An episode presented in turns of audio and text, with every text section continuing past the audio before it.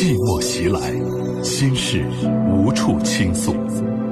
来吧，走进这里，电波里的心灵小屋，聆听城市夜晚最真诚的声音。亲情、友情、爱情、婚姻、家庭、情感，一一诉说。相信陈相信陈峰，倾听你，倾听你，了解你，了解你，帮助你，帮助你。陈峰每晚与你有约，用爱为你情感解惑，用温暖给你情感答案。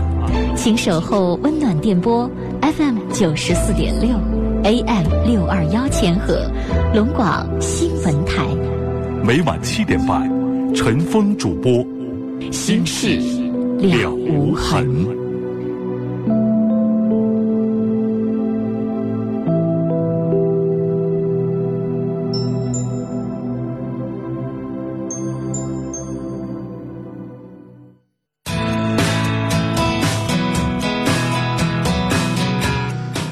晚上好！每晚七点半到八点半，《新事了无痕》节目，欢迎您收听和参与。我是主持人陈峰，今晚的导播呢是王毅。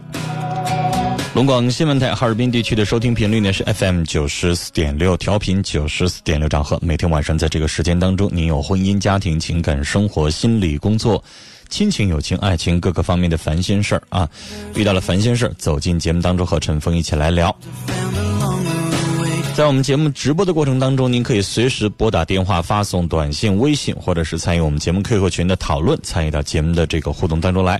直播现场提供了五部热线电话，分别是零四五幺八二八九八八五五、零四五幺八二八九八八六六、零四五幺八二八九八八七七。两部变声热线是零四五幺八二八九八幺零五，或者是零四五幺八二八九八幺零六。短信的发送方式呢是数字零九加上你要发送的短信留言发送号码发到幺零六二六七八九，数字零九加上你要发送的短信留言发送号码发到幺零六二六七八九。微信的互动方式，大家可以在微信找朋友一栏当中直接搜索幺二五七九五幺六零二幺二五七九五幺六零二，加我们节目官方微信为好朋友啊，然后呢直接发送文字消息，在直播的时间就可以参与我们节目的直播和互动了。好，这里是正在直播的《新事了无痕》节目，欢迎您收听和参与。今天是九月二十六号，星期四，我是主持人陈峰，导播是王毅。我们直播间的热线电话是零四五幺八二八九八八五五，零四五幺八二八九八八六六，零四五幺八二八九八八七七。节目开始，我们来先介绍一位听友的短信啊，是幺幺三七的听众，他说：“我是昨天接通的最后一个二十五岁的男孩。”我今天和对象分手了，是因为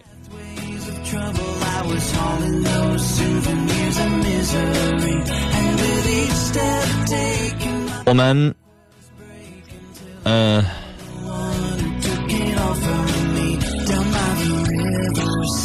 今天打电话这个四条短信发的吧，就是我不知道是不是少东西啊，看起来半拉可气的。说是因为我总，然后下一句说的是今天打电话总提我的压力。他说你说这些没用，如果我父母亲人认可你了，我却不爱你了，不像以前那样了，话说不到一块儿去了。然后我们分手了，我很后悔，我做出了那样错误的决定，有挽回的余地，我要争取吗？我觉得您这四条短信说的中间少东西啊，是不是？你发了六七条，我只收到了四条。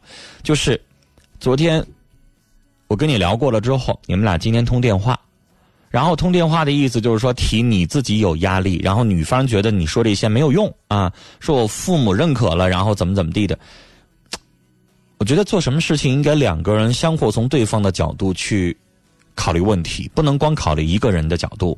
啊，昨天我们跟你聊了，就是他父母提出一堆的要求，要求你调查门，要求你上他们家那块去。那小伙，你今天思考的怎么样？你觉得你能不能答应？能就能不能去？如果你能去，那你跟他思抱着一个两个人可以商量的余地。然后呢，你说我可以去，但你能不能也为我思考一下？这样的话合适吗？这样好吗？等等等等，也让他为你去想一下。啊，如果你们两个实在谈不拢的话，那小伙确实是像你想的那样，那不分手也没办法了。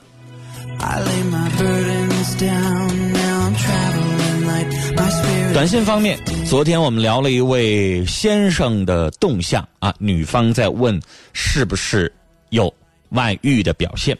那今天我们看到的是一位女士啊，她的情况是不是有外遇的表现？一位先生问的啊，他说：“我的他最近外出活动大大增多，而且总会找不同的理由。”我感觉他有点心事重重、神情恍惚的情绪，有点变得喜怒无常，常常是发莫名其妙的火。然后他会经常打听我的作息时间，然后呢，消费大大增加，特别是用于买服装、化妆品的费用啊，所占比例很大。然后呢，我们俩的夫妻性生活次数减少了，明显感觉到啊，他有点敷衍我的意思。那这些是不是已经能证明他肯定有别的动向了呢？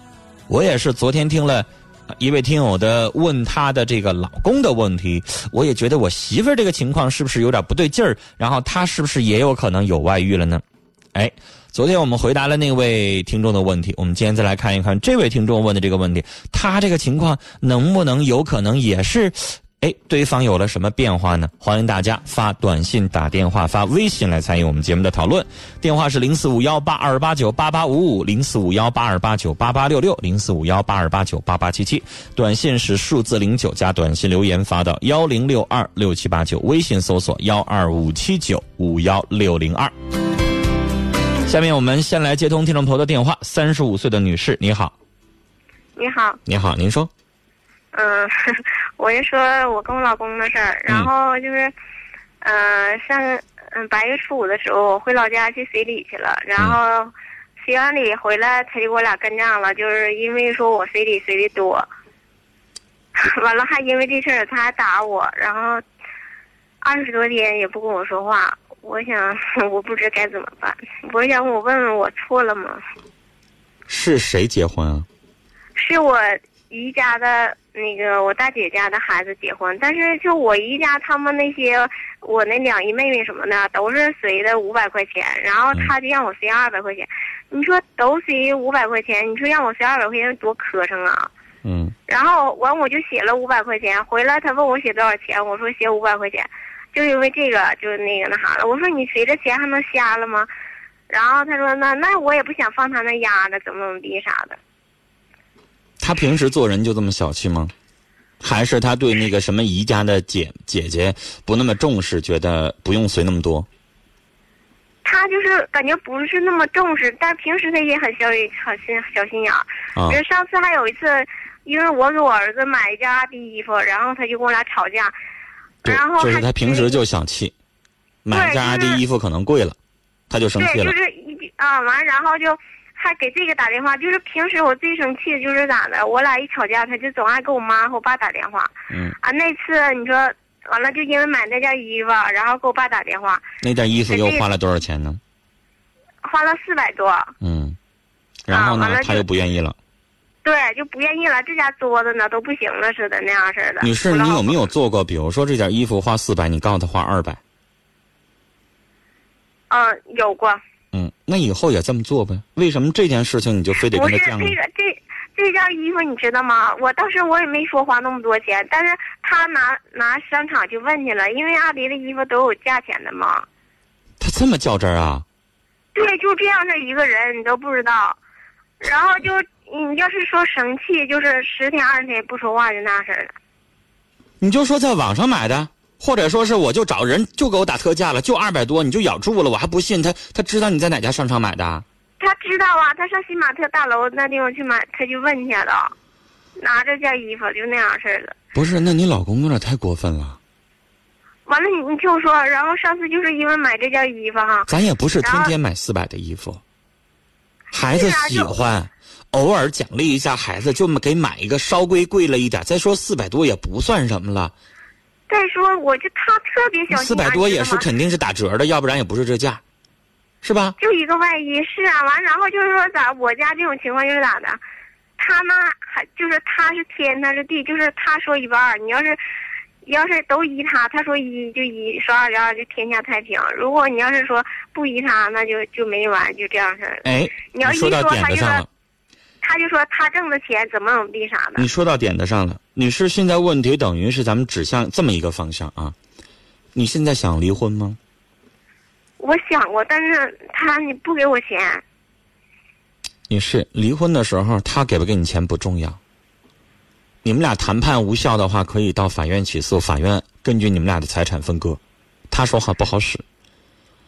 现在不考虑那些他名，嗯，都以他名存的。有没有他名义那是你们俩夫妻共同财产，婚后挣的所有的钱那叫共同财产，啊，哪些是婚姻的共同财产，由法院来负责分割来认定。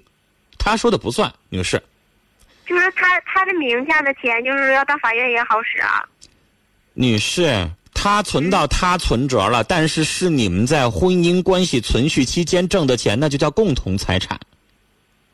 啊，房子如果写他名是他的个人财产，但是开的工资，你们俩过婚姻关系如果过了十年，这十年你们俩一起挣的工资，那叫共同财产，最后得二一天作五，一人一半。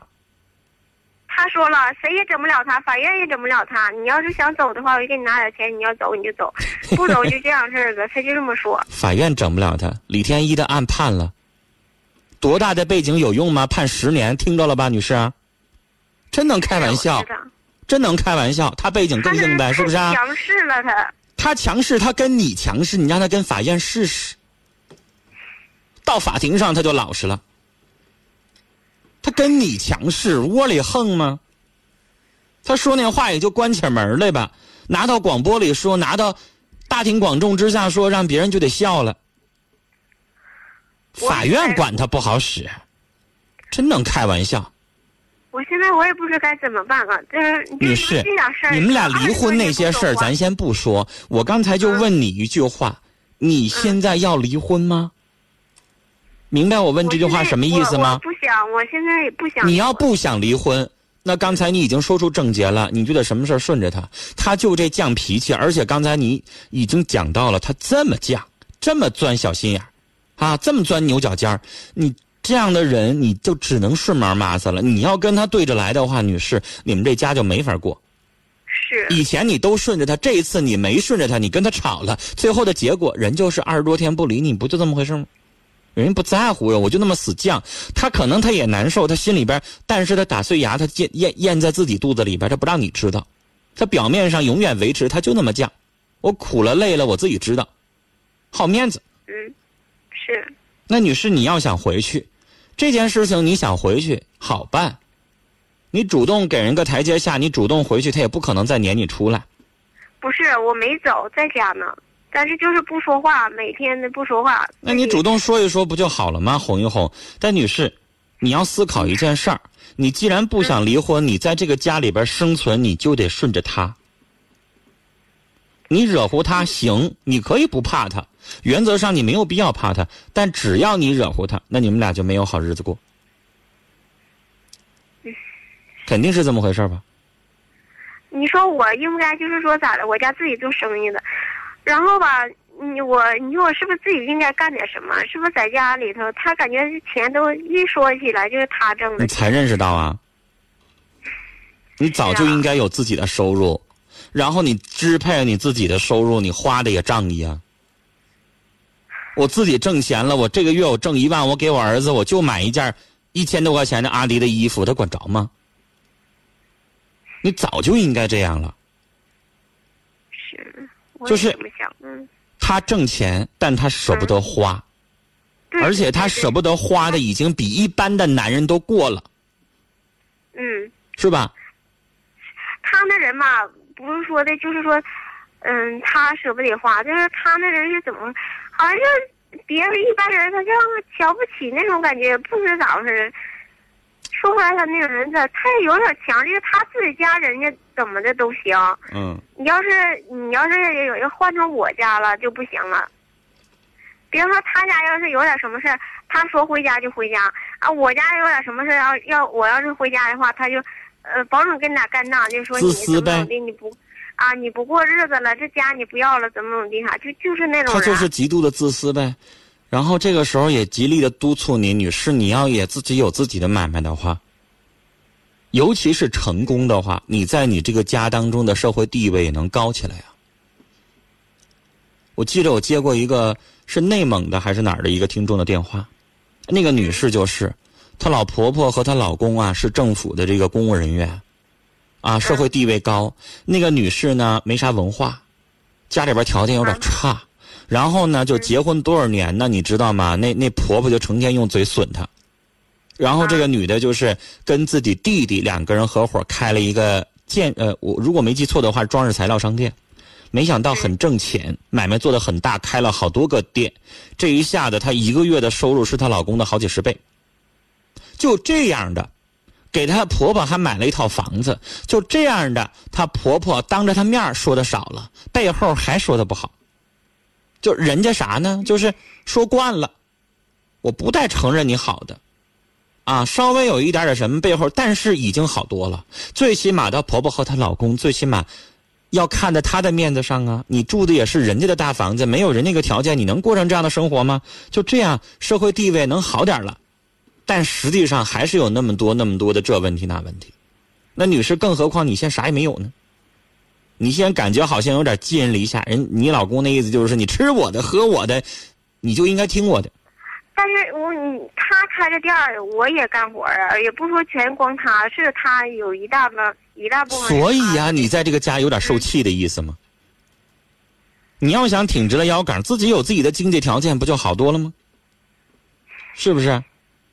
但女士，我还给你提个醒你现在的情况呢不适合离婚，但是你想到了，你要想在这个家生活，谁让你找这么一个又强势又霸道又不讲理又自私的一个男人呢？他，你你不知道，他要是只要吵架，他先说离婚。嗯。三句话不来离婚，就这样式的。对呀，那你得受着呀，那咋办呢？你能改变了他吗？他那么强势，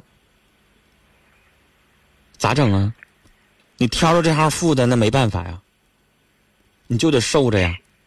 那不想离婚，因为女士，她的性格这么强势，这么长时间了，咱也没有办法去影响到能改变一个人的性格。她不是那种能听得进人劝的人。谁说的也不行，是不是啊？那人在屋檐下得低头啊。除非什么时候你觉得我自己已经我翅膀硬了，我可以完全自己生活了，然后有他没他也无所谓了。到那个时候，我觉得你有底气了，你有资本了，你也可以离婚了。现在不行。我现在真的都有时候我就生气，我就寻思放弃了。如果他但你现在光生气，你没有底气。还有时候想还舍不得孩子，他也不会给我孩子。你是靠什么靠自己吧？靠这老公靠不住啊！什么时候哪天你真受够了，自己的准备也做的差不多了，离开他，那个时候可以。现在你自己知道离不开他，没办法，形势所迫，为自己经营吧。你说呢？等你有资本的时候，你可以上法院跟他一起争孩子抚养权。而现在你什么都没有，你也争不过来。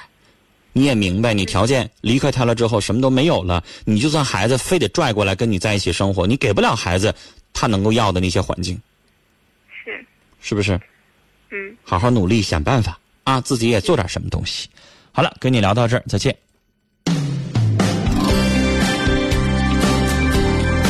这是一个女人的悲哀，也是选择依附于别人生活的另外一种悲哀。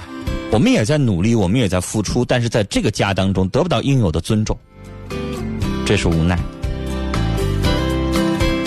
好了，接下来的时间，欢迎您继续通过电话、短信、微信的方式来参与到我们节目的直播当中来。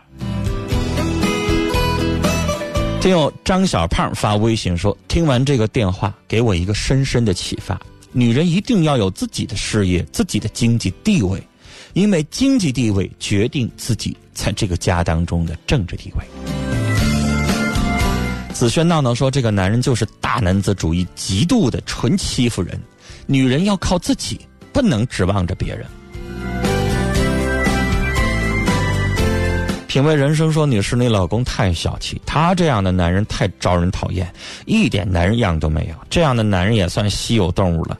女士和这样的男人在一起生活，你会受他折磨到什么时候才是头？你的自己的自立，不要对他什么都依靠，想办法给他一点你的厉害瞧瞧。让他知道你也是有脾气的。他不说话，你也不说话，你就不理他。这是我们这位听友的意见。我们再来看丫头小白说：“女士，你老公大男子主义、小气，要想好好和他过日子，主动和他说话，多顺从他点吧。但是提醒你，女人真的要自强自立，尤其是经济上要独立，这样就不用看男人的脸色生活。”爱的童话说：“女人什么时候都得有自己的事业去做，要不男人真的认为你这辈子就没什么出息。”可心说：“这个女人的丈夫真让人受不了，心眼儿太小，说句不好听的，太娘们儿了。”我们再来看短信，二七六七的听众说：“女士不想离婚呢，你就只能继续忍气吞声了，没办法。”零五九三的听众是董忠，他说：“乍一看上去是钱的事儿，实质上却是以谁为中心的事儿。”女士。他想彻底征服你，还没做到，想想看是吧？九二五八的听众说：“啥也别说了，就是经济是基础啊！你要不改变，就永远受气呀。”四二幺八的听众说：“男人这么斤斤计较，真是太少见了。”三七四三的听众问我：“短信发对了吗？”发对了啊，我收到了。子墨在听友群里说：“女士，你老公的小心眼无处不在，他的吝啬你也改变不了。生气之余哄着说，看不上他的做人方式，但是还不至于离婚，也长点心眼，自己留点私房钱。”您正在收听的是《心事了无痕》，陈峰主播，欢迎继续收听。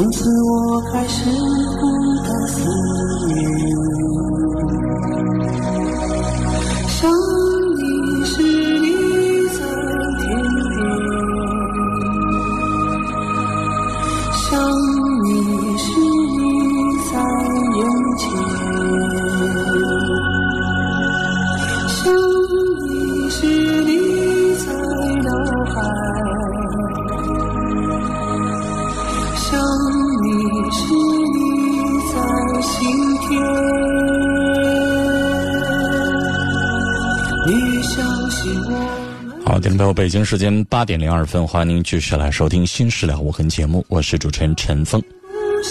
我们直播间的电话零四五幺八二八九八八五五零四五幺八二八九八八六六零四五幺八二八九八八七七，每晚七点半到八点半，FM 九十四点六龙广新闻台《新事了无痕》节目，欢迎您收听和参与。今天我们在节目开始的时候啊，和大家讨论的一个话题，就是一位先生发过来说，他的妻子最近外出活动大大增多，总会找不同的理由，心事重重，神情恍惚，情绪变得喜怒无常，常发莫名其妙的火，然后会经常打听自己的作息时间，消费大大增加，用于买服装、化妆品的费用占比例很大，夫妻性生活也次数减少，而且是明显感觉到敷衍，是不是可以确定啊？妻子开始有外遇的动向？我们来看一看这件事情大家的讨论内容。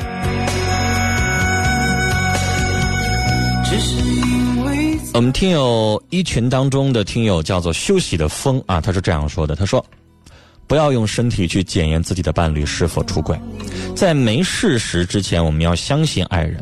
很多时候，猜忌比事实本身更可怕。祝你们幸福。”这个话话说的很好。当我们在去怀疑对方。当我们起了戒心的时候，也思考一下，最近你们两个人本身有没有发生一些问题？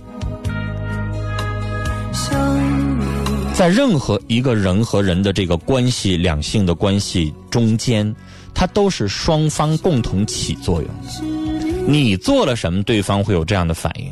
为什么这个时候他会突然有了哎这样的接触？是什么都没有，跟你一点关系都没有吗？天有可心说：“先生，你老婆不是有外遇，就是外边有欣赏她的人了，种种的表现是在出轨，或者是即将出轨的边缘。”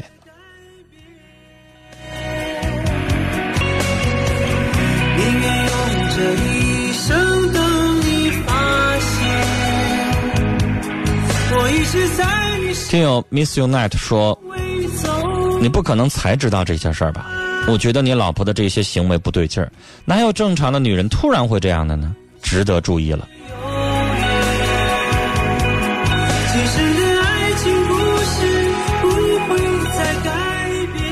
有这样的变化，你观察到了，这是好事儿。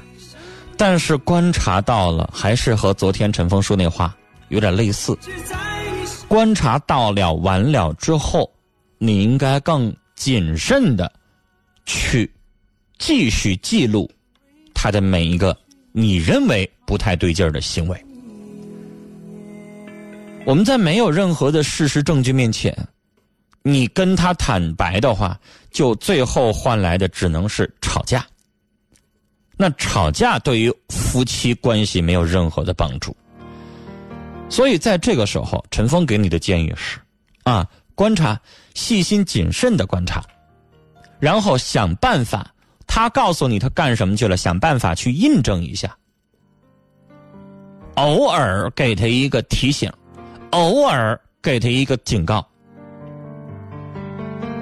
让他知道你不是傻子，你没那么好骗。适当的给对方一些面子和尊严，有些事儿不用挑明，对方适当的知道了你的提醒之后，他可以收敛，其实就行了。我们也在节目当中说过，人不可能一辈子什么都不发生，什么错都没有，连个念头都没有，人无完人不可能。但往往是他心还在你这儿，他能够收敛，能够及时的调整。也就是好的了。好了，这里是《新时代无痕》节目，我们正在直播。接下来我们继续来接通听友的电话。五十岁的听众，你好。哎，你好。哎，陈峰，你好。你好，您说。嗯，我有这么事，也是感觉非常困惑，好像也不知道自己怎么做呀，或者是有些事我都不知道，我该不该给你打这种电话？您说吧，什么事儿？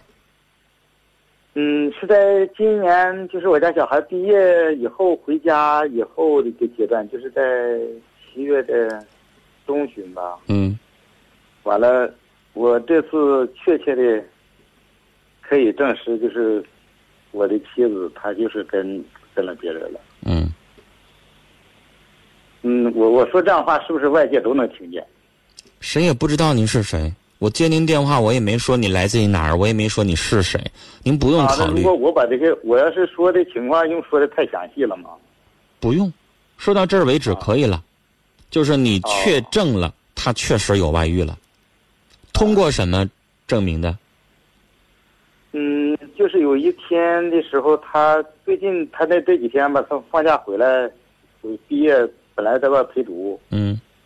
完了，我们接把他接回来以后回家这一个阶段，他和我们就是经常，其实来往好多年，十五六年开外的一个他认的老乡，嗯，关系处的都我们都不错，嗯，完了经常都有来往，互相帮忙啊干什么的，嗯，完了那一个阶段他就好像是今年我就感觉太近了，感觉好像他总打电话呀或者怎么说，一一打电话的时候就问我在不在家呀，一的。嗯，完了那天正好是上午，他还他还出门完了下午中午的时候，我们在家睡觉，睡完觉的时候，我们是种地的，出去，我出去转了一圈完了这个阶段他就来了，好像是。嗯。我出去不大，出去吧没多长时间，完了我回来的时候，我进院完了发现他在我们家有个小屋，我从窗户能看见他从小屋出来。嗯嗯，当我转门的时候，这门插着。嗯，两个人在屋里插着门是吧？对呀、你没有看到做什么苟且之事，但是就这一个动作，你就明白了呗。对对对。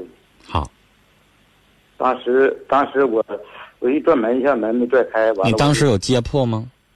嗯没有就是你门没拽开，你没有在砸门在喊他们，没有没有那些都没有。那你干嘛去了？我已经我已经确定完了，我从窗户我就往外走，我想直接我再想上地。嗯后来我一想我不对劲儿，我还回来还是进屋吧。嗯完了进屋他们表现都挺尴尬。嗯，嗯你愣敲开的门呢？嗯，在我转门这个时间吧，正好他也在，他们也听见了。我的媳妇也开门了。嗯我回家的时候，因为我骑摩托车走的，嗯我回院的那时候当初吧，他也骑摩托车来的。嗯完了，我在院里头能有个二十来米吧，那时候我骑摩托车是他的摩托车，我打了好几次火。就是已经听到了你回来了，嗯嗯然后就开门了。嗯、呃，这是我这时候我已经就是看见这个男的已经从小屋出去了。嗯完了，我把门我拽门的时候门当时是插的，我一下没拽动，完了我就放弃了。嗯放弃，我打算想直接我就走吧。嗯，反正这本来平时处的都挺这那您说过了，然后您进去，你发现他们俩很尴尬，是吧？对，那这件事情完了之后呢？你们两个人经过谈话了吗？嗯，下午而且也没揭穿，也没怎么地。下午他们我们还上地干活去了。啊，就你没有跟你媳妇把这个事儿捅破，你俩也没为这个事儿去唠，是吧？嗯，当天没有。嗯完了，呃，跟这个男的，我们在下午干完活回来吃完饭，晚上他就走了。嗯吃吃晚上回来吃点饭他就走了。嗯走了以后，我这一天这一宿总总总也是就是心里总也是不是滋味儿。嗯嗯，而且我最终就是证实的，可以说我进屋，我们平时用那个用这个安全套嘛，嗯完了我一进屋一找，进屋一看就少了一个。好，嗯，完了后来我怎么也受不了，完了第二天我一天好像是我上帝都好像相当感觉非常说不出一种感觉来。那你什么时候跟他挑明的？嗯，就是过个也就是一天多左右吧，嗯，你先找的是你妻子还是他？找我妻子，嗯我只能跟自己媳妇儿说呗，跟跟她说，就是有点好像是还说不过去。好，他什么态度？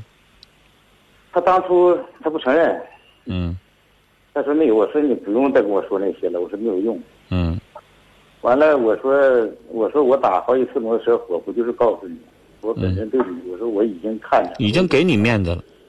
对我已经知道了。我说我、嗯我说我我说确切点，我说我都已经看你说我要直接砸玻璃，我要冲进去的话，我不一定看着什么了就。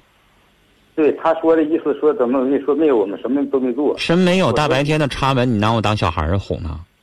他说的门意思下雨湿紧啊，平时这门什么样？我说我不知道啊。嗯，我说的啊，我说你非得当初叫我进屋，我说把玻璃你说你要这样的话，我就应该搜身，搜一下，看看你们俩的身体有没有变化。为用得着这么逼吗？对呀，我说的我我就当初我说我把门门最后他承认了吗我说我都答对了，我说进屋把刀子拿搁这，把你俩都杀了。我说那那你就承认了。我说最后他承认了吗？后期他承认了，还是承认了？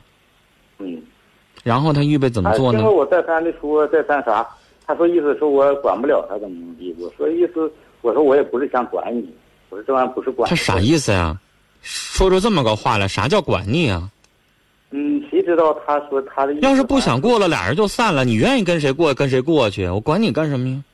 不是我管你，是咱俩要继续在一起过日子。你要这么过的话，对不起，啊，当初没有人明明知道自己脑袋上有顶绿帽子，还继续戴下去。对呀、我也是这么想。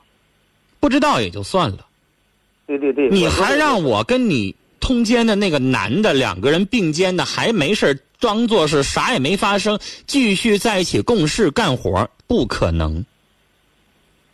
我不揍他，我没有，我给已经算给他留面子了吧？对我说已经给你给他都留面子了，我说然后什么叫你管不了我呀？那这话说的就不知廉耻了。呃，完了你给他脸，他要不要脸呢？他预备以后怎么办？那几天我经常我不这这这我我，但是我们俩也没这么太打。我说我只能跟你说，我说我打先生，这事儿根本哎用不着打，咱们要知道是对方的态度。嗯，我我我知道，我说咱也不用打也不用闹，我说我嗯就是跟你说，咱俩嗯就是就是讲。能过过，不能过就完全可以好说好散。嗯，啊，对，他后来意思吧，他意思反正也不想离婚。那不想离婚，你继续跟这个男的，俩人眉来眼去，继续暗度陈仓的拿我当啥呀？对我我说我也不想离婚，我说意思你要觉得他行吧，你就去跟他跟他过。对，我说我，哎，我绝对我这事儿呢我也不在背后骂你是潘金莲，他是西门庆，嗯我也不想当那武大郎。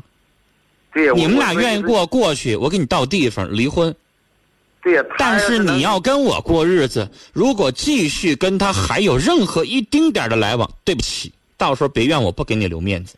人是做人是有底线的，嗯因为你们俩等于是啥呀？认识了这么多年，认识十五六年的关系了，先生，嗯，就是小孩儿他也不相信就这么一回吧，这是让你抓着现行了，你没看着的不知道有多少次呢，他在外谁能忍受得了啊？？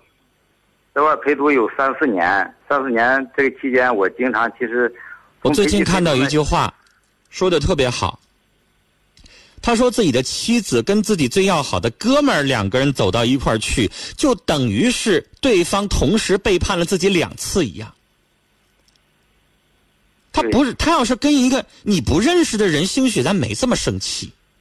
对对对，你你说这个是真。你你跟一个自己这么熟。的人，然后两个人，你说都都拿咱自己当傻子呢，然后两个人秘密的就不知道多少年了都。对，我我能不呃，我说你不要当我呢，我是傻子。我说你在虎林，我说在那陪读，我也就我在家种地，我也确实就没办法，我不可能天天去。我说就你在虎林，我说我说你干什么啊？我根本我啥都知道。因为先生，现在就看他的态度。您呢也有修养，没有跟他最后闹成闹闹得不可开交，所以这件事情当中，我也我也思考了，您也有想法的，就是嗯做人，我刚才说了有底线。对。你要是态度好，你要是好说好商量，我也不是说非得闹到离婚呐、闹到非得把这件事情揭穿啊，因为揭穿完了之后，家丑外扬了之后，对咱自己没有好处啊。我确实就是这么想的，对不对啊？面子不好，对他面子也不好，就是就是就是实际上你你就应该让他给你个话他要态度好了，先生，就像比如说咱家有个孩子，这孩子在外边捅了一个特别特别大的篓子，把谁给打了，把谁给怎么怎么地了。实际上，先生，咱生不生气？生气。但如果孩子特别好，孩子主动承认错误啊，鼻涕一把泪一把的跟你这边说呀，爸呀，我错了，我怎么怎么样？那你说人心都是肉做的，咱到时候可能也就原谅孩子，也不说啥了。但假如说孩子在这犯倔，你问他，你干啥了？我啥也没干啊。啊，如果是这样的话，我跟你说，先生，那咱就气不打一处来，这气就忍不下去了，上去你就得踹他一脚，你就得给他一巴掌。他当初对，当初是不是这么个理儿说的，对不对他也这么说我意啊，好像意思我我我们什么也没干。我说你什么没干？我说你别给我说那个没有用。对他就是，比如说啊，好好的承认错误，然后呢也跟咱有个保证，比如说，啊，老公我错了，确实我做了不要脸的事儿，然后呢我跟这男的咱以后再也不来往了，掰了，啊，你呢也别跟这哥们儿来往，咱以后不可能再来往了，就得了，这事儿接过去，然后你接下来你以观后效，看他做做没做到。这事儿也就说难听的，虽然说还是很难以咽下去，但也只能慢慢不了了之了。那还能咋的呀？嗯，对不对？是，但是他现在这个做法，咱心里边这口气就就在这胸口就压着，他就下不去。他一不承认，二承认了还整出来一句“你管不了我”，这话让咱这口气怎么咽呢？后期经过我再三的那几天，我天天反驳啊，就说是在一起，经经常说这个事儿，他有点受不了了意思。完后他说的意思顺其自然，他说岁数也大了，以后以后再就没有了，意思还想着保持着联系。先生啊那我说那可能。先生啊，这话说的他是心不甘情不愿的，他是觉得你成天絮叨来絮叨去的，絮叨没完了，给你个敷衍。啊，就像你说的，他心里边还想着联系，就哪天你不知道就得了呗，以后仔细一点、小心一点、谨慎一点呗，那能行吗？对我说的也。先生，咱脾气再好，咱也是老爷们儿是吧？对对对对，我老爷们儿最受不了的是啥呀？就是这个。先生，我跟您说啊，咱都是男人，咱懂这个道理。我骂你矬，骂你熊，骂你没有本事，我跟你说，这些都不是我的底线。那底线是啥呀？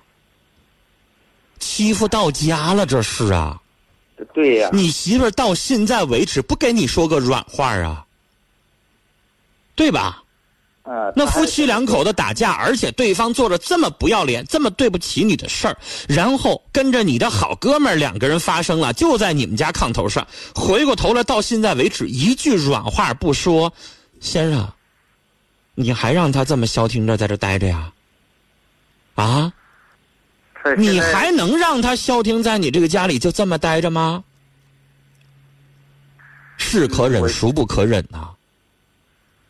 他现在想的是意思顺其顺其自然。啥叫顺其自然呢？我说你顺其。啥叫顺其自然呢？我看着他了，我能忍我就忍，我忍不下去我就接着发生啊。嗯，这话太来气了。我我问他，我说你这顺其自然是到底是最后我我我不听问他，我说到底是什么意思？他的意思是想着意思慢慢的过去，意思呃该办事办事就是办该办别的事儿，就是这个事意思咱们以后没有了。他这种说法，我从心里头我也感觉非常疑惑。先生，那不等于是他还是嘴上嘴硬，他不给你承认错误吗？嗯，而且那个男的还经常这么大一件事情，对方啥一一个承诺、一个保证、一个说法都不给你，咱就能接过去啊？那也太不把咱当回事儿了吧？你可以会说我说可能要求太多，但先生，咱不是说不原谅，你就给我一个痛快话，你你给我个说法，你说说一句，老公我错了，我以后再不跟他见面，再不来吧，得了就行了。啥还不说？还是不想认错？还还想？人家可能会觉得这件事人做的挺对，你管不着。啊，意思好像是他是为了这个家。不行。嗯，他为了这个家，而且没有孩子就早就离你而去了呗，意思啊？那先生干啥呢？人家施舍给你的爱情啊，人家看孩子面子呀，要不然早就离你而去了，干嘛呀？我我说如果我说如果你愿意这么窝囊过日子吗？我说如果你俩不断的话，我说我就上上那头找他媳妇儿和他俩一起把这个事捅开的。先生没必要，那没有必要呗，没必要。那样做是。捅开了对你有啥好处啊？你这边就幸福啦，你媳妇儿就高兴啦。嗯，我建议你以后做事儿永远给对方留点余地，也是给自己留余地。真的。是我，我现在就在这。我跟您说，就那个哥们儿，他身败名裂了，他要是妻离子散了，先生你能得着好啊？你除了稍微心里边好像暂时痛快一下子之后，回到家里边你能得着好啊？我就在这点，现在我是犹豫再犹豫。我真的觉得损人不利己的事咱别做，我觉得没意思。对，我现在我也说实话，不想跟他过了，离了就拉倒得了。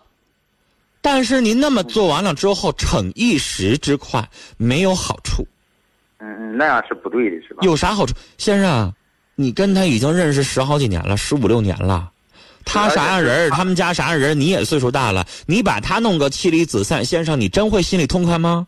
而且认识吧，还是他认识的。开始起初是他先认识的。就是我的意思说，你真是我要有一个十五六年的哥们儿，我真就跟他掰了，掰了就掰了，不来往也就那么地了。但假如说真得把人家弄个怎么怎么地的话，我不是说我心不落忍啊。我觉得好像非闹闹到那个地步的话，也没啥必要吧。我意思现在要是这哥们儿你看不惯就拉倒得了啊。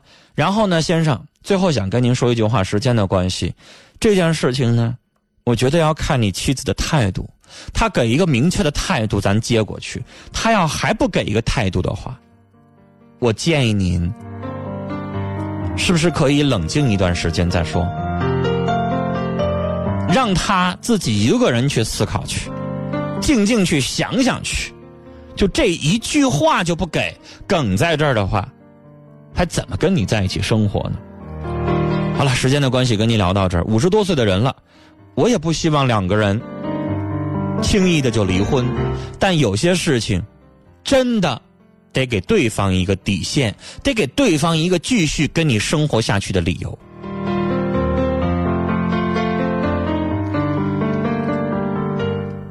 听友子墨说：“先生，你妻子百分之百做了对不起你的事儿，她有点嚣张。人的忍耐是有限度的。”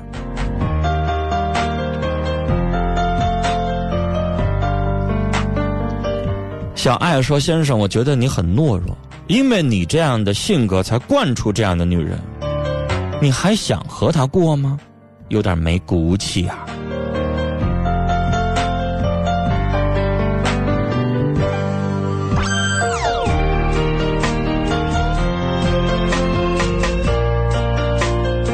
刚刚在节目接这个电话前，我说过一句话：夫妻两个人不管发生什么事情，都是一个巴掌拍不响的。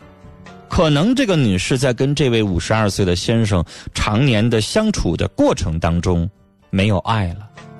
但没有爱了，你不能做这事儿，你更不能够跟丈夫的哥们儿发生这样的事儿，真是是可忍孰不可忍的事儿。好了，今天的《新事了无痕》节目到这里就结束了，感谢您的收听。明晚的七点半到八点半，欢迎您继续锁定 FM 九十四点六来收听我们的节目。祝您晚安，再会。